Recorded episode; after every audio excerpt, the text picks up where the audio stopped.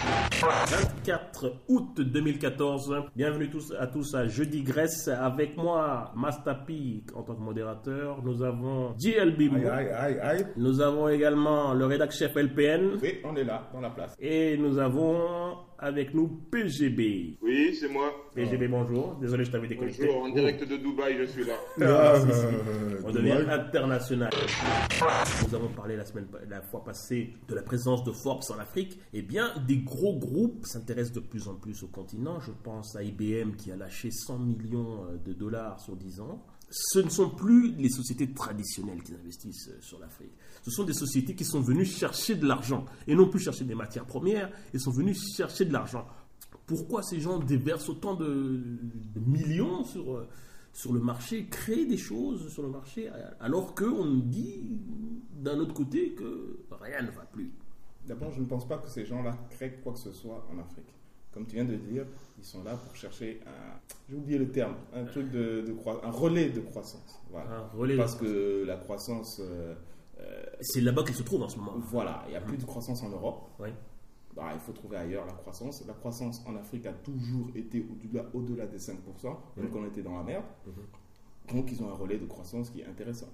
Ils mettent des sociétés de consultance, ils mettent des sociétés euh, de business intelligence, ils mettent des sociétés technologiques, s'il vous plaît. Ah, ah, ah, là, je t'arrête, je, je- je. L'objectif d'une société en expansion, quelle que soit, qu'elle soit dans la une société traditionnelle, donc soit une société qui investisse dans le pétrole ou dans les mines ou dans les choses comme ça, son objectif n'est jamais de, n'est ja- n'est jamais de créer de la valeur. La question, qu'est-ce qu'on pensait Moi, ça m'inquiète. Parce que ces gens ne sont pas des enfants de cœur. Ce ne sont pas Non, des enfants sont de pas cœur. des enfants de cœur, C'est- C'est des prédateurs de- d'affaires, de, bonnes affaires. Exactement. Il semblerait que SAP soit conscient que les pays africains, que certains acteurs africains sont capables de payer ces services. Et c'est Non. ça pour moi le changement. Non, non, non, ils n'auront pas le choix. C'est différent. Je, je Ils, suis ils d'accord. n'auront pas le choix. Je connais personnellement plusieurs, on va dire des jeunes et des moins jeunes, qui, qui actuellement travaillent pour ces sociétés-là, que ce soit Google, que ce soit Microsoft, Euh, IBM, je connais personne chez IBM, mais que ce soit les sociétés de consultance, Deloitte,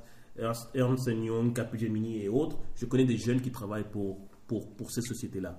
Ouais. Et, et le type de travail qu'ils font n'est pas différent du type de travail qu'on a ici. Ce sont des jobs qui sont au niveau, euh, je dirais, international. Et donc c'est intéressant de voir que ce genre de jobs sont disponibles euh, au bled.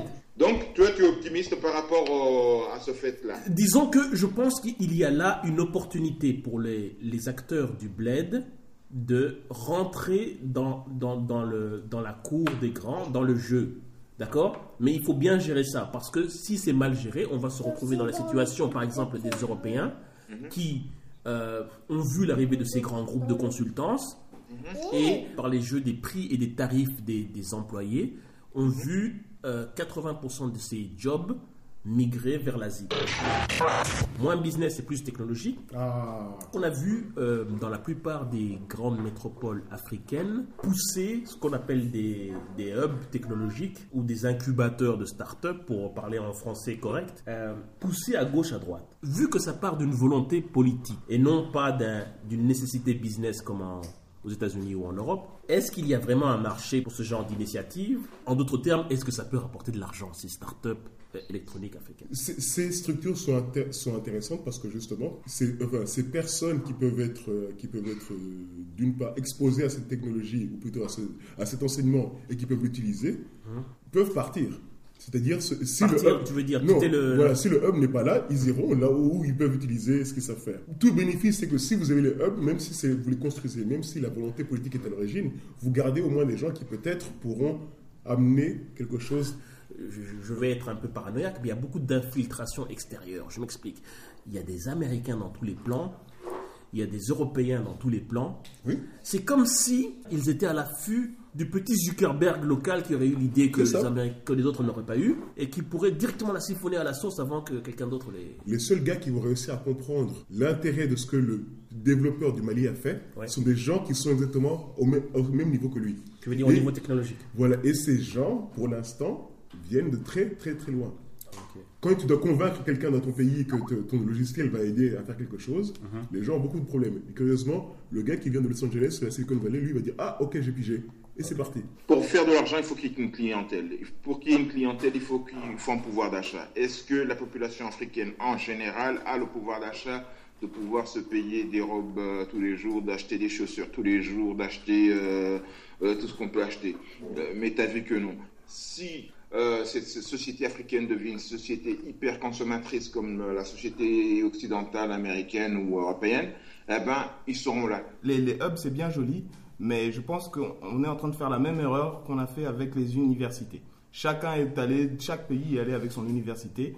Tous les pays n'ont pas besoin de hub. Pourquoi? Parce que pour avoir, un hub doit être associé à un marché, à un pôle de compétences. Est-ce que tous les pays ont son pôle de compétences? Je ne le crois pas. Au lieu d'avoir 10 milliards de hubs, qui sont, au lieu d'avoir 54 ou 55 hubs, En fonction du nombre de Somalie. voilà. Mieux vaut avoir moins de hubs, mais des hubs plus performants. Je discutais avec le rédacteur chef l'autre jour parce que nous avait balancé un ou deux petits clips de ce qu'on appelle la K-pop. Je crois qu'il y a un équivalent japonais qui s'appelle la J-pop. Ça fait 20 ans que la nation coréenne et japonaise se prépare à envahir le monde par le biais de la pop. Que, que celui qui n'a qui n'a pas- qui n'a jamais écouté Gangnam Style me jette la première pierre. Comment se fait-il qu'au Bled, il n'y a jamais eu une tentative, un mouvement d'industrialiser la musique pour en tirer des bénéfices en sonnant et trébuchant Nous sommes la source de tout ce qui est musique qui marche. Comment ça se fait-il que nous sommes les seuls à ne pas pouvoir en profiter? Il faut que je parle là. Parler de, de coefficient d'exagération africaine. pour faire de la musique, pour faire quoi que ce soit au niveau industriel, au niveau business, il faut de l'éducation. L'éducation musicale chez nous, c'est toujours pas ça. Je ne savais pas qu'il fallait de l'éducation pour écouter Gangnam Style quand même. Non, mais il faut de l'éducation, il faut une certaine éducation pour pouvoir essayer de faire de Gangnam Style un truc international qui est le, le plus vu sur Internet euh, après Justin Bieber. C'est ce que je disais, il faut une stratégie pour industrialiser une matière première culturelle. Mais à partir du moment, si jamais tu commences à industrialiser, tu vas donner du plus, de, plus de pouvoir à quelqu'un. Et, euh, qui- à et c'est ça le qui- problème au voilà. bled.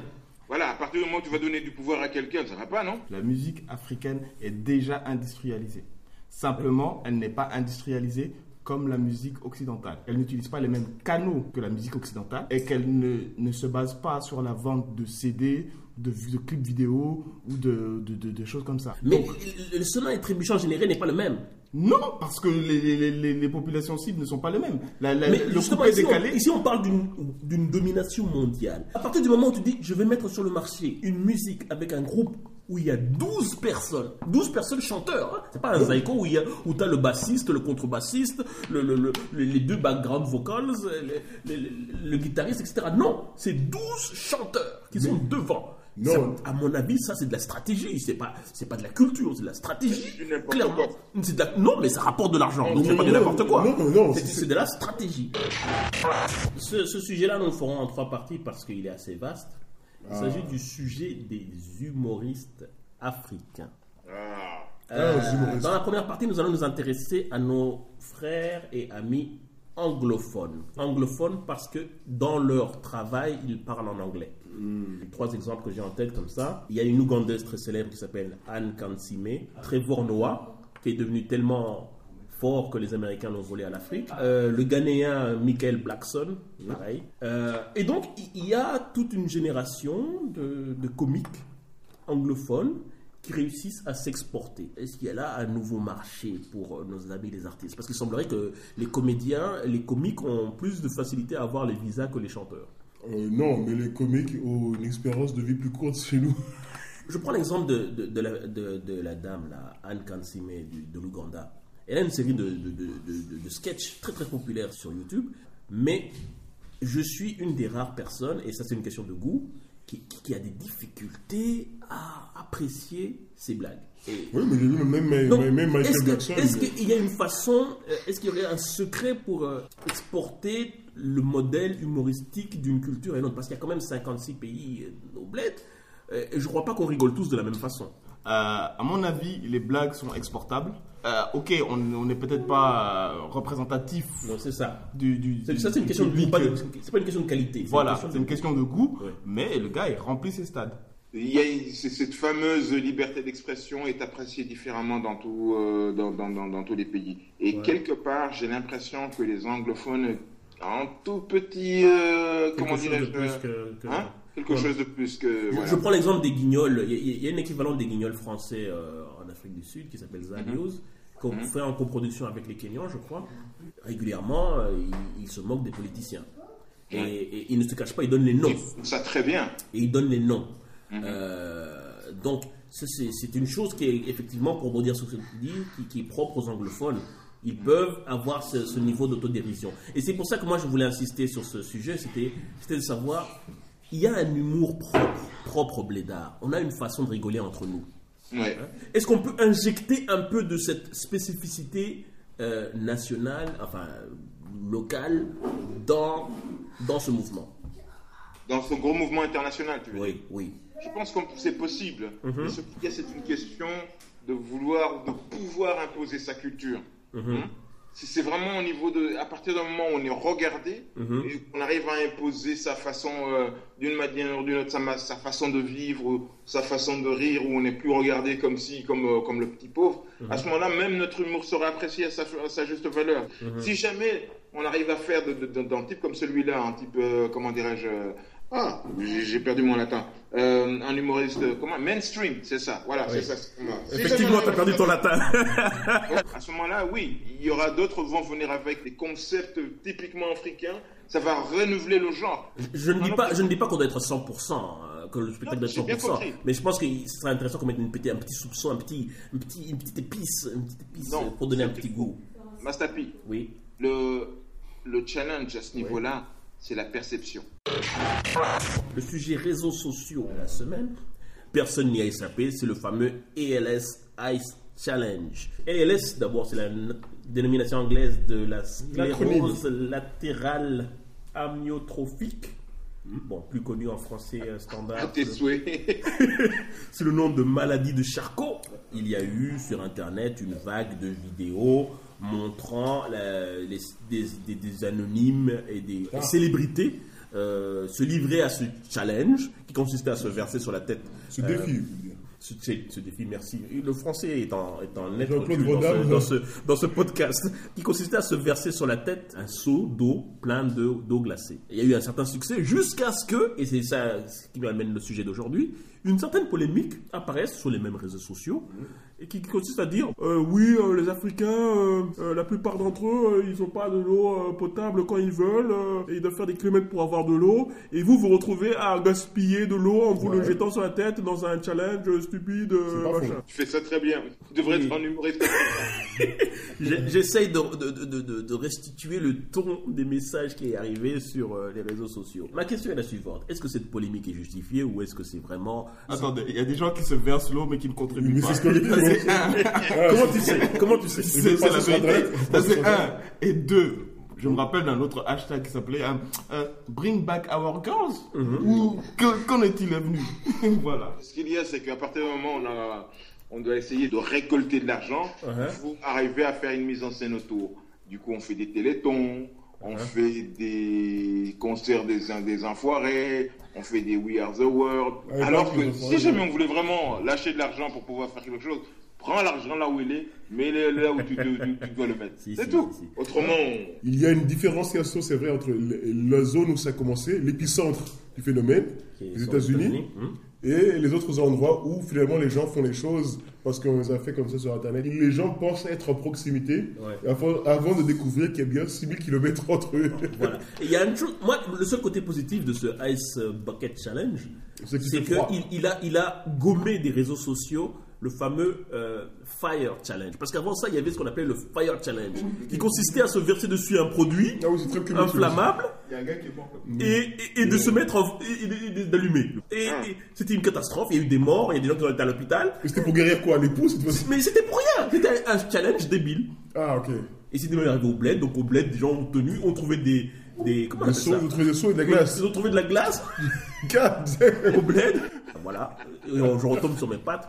Il y a au bled l'apparition d'une classe moyenne qui veut être dans la mouvance internationale de ce genre de, de- de bêtises qui se font ailleurs. Donc ils ont des selfies On la est solidaire à la bêtise mondiale au bled et donc on veut aussi participer à ce, à ce mouvement de, de- à cette nouvelle période glaciaire. Et oh mon dieu.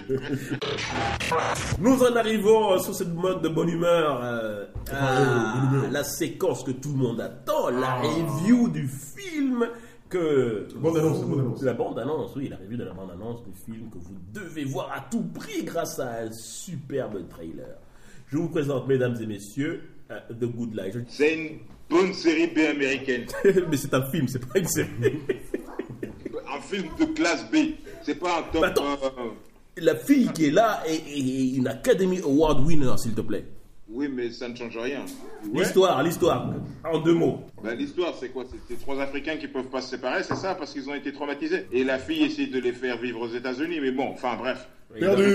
On va raconter l'histoire. Et ce que j'ai aimé, bon, c'est un film américain, filmé avec des moyens américains, avec des trucs. évidemment. Américain, ouais. On voit que l'Afrique est pauvre. Hein D'ailleurs, on se demande, quand on voit ça, et quand on fait la revue de tout ce qu'on a balancé sur l'histoire, on se dit, mais pourquoi SAP, euh, Oracle, Google,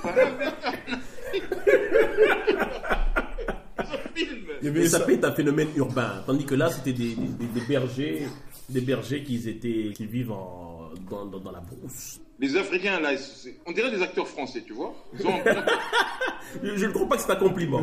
ils ont un texte, on dirait, ils sont dans la récitation. Hein Je, je ne sais pas si c'est des acteurs professionnels. Je ne pense pas. Hein Euh, Le petit somalien du capitaine Philippe, c'est plutôt mieux débrouillé, quand même. C'est le même gars. Le thème de la femme courage, sasser, ressasser et re-re-ressasser. Et, et franchement, le- c'est les mêmes producteurs que The Blind Side, Oui, oui, oui. Si qui lui a eu un, un Oscar. oui, si ça. ça se trouve, c'est le cousin germain du gars qui avait fait euh, Erin Brockovich. Le thème de la femme courageuse, euh, j'ai supporté ça que dans Alien.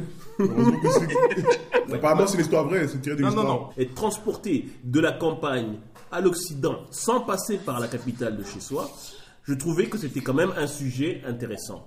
D'accord Euh, Maintenant, le traitement qui en est fait et qui met en avant beaucoup plus euh, les Américains que le, le travail d'insertion de- des, des, des blédards, c'est sur, sur- c'est sur ça surtout que, j'ai, que, je trouve que euh, il y a certains films qui nous concernent qu'on- qu'on- qu'on de- qu'on- qui ne seront bien faits que quand ils seront faits par nous-mêmes. Les amis, je vous remercie beaucoup de votre participation à Jeudi Grèce, édition du 24 août 2014. Euh, N'oubliez pas, chers auditeurs, euh, continuez à nous envoyer des questions sur les des thèmes que nous pourrons aborder lors de l'émission. Euh, je remercie pour leur participation JLB, Aïe, aïe. le rédac chef LPN Si, si. et PGB en direct de Dubaï. Oui, c'est moi.